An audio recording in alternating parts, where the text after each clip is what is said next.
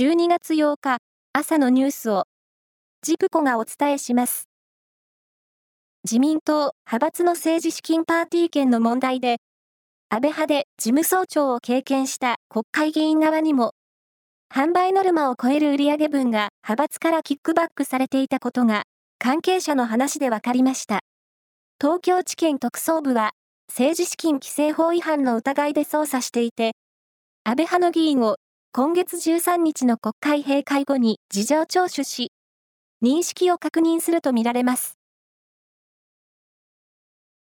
JR 東海の三輪俊介社長は、記者会見で、リニア中央新幹線の名古屋から西側の開業に向けて、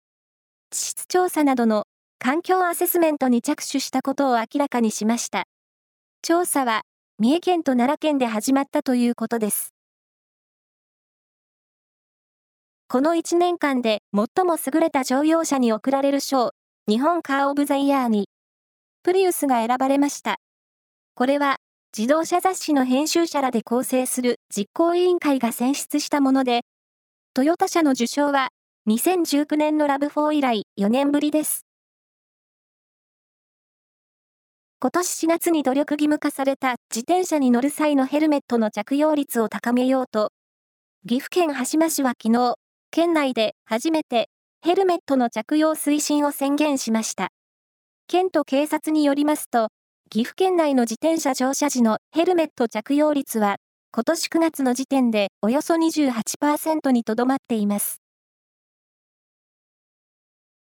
お笑いトリオ、ヒップアップのメンバーとして活躍したタレントの島崎敏郎さんが6日、亡くなりました。68歳でした。島崎さんはテレビ番組、俺たちひょうきん族や、天才たけしの元気が出るテレビなどに出演し、俳優としても活躍しました。アダモちゃんは、当たり役でした。フィギュアスケートのグランプリファイナルが、中国、北京で開幕し、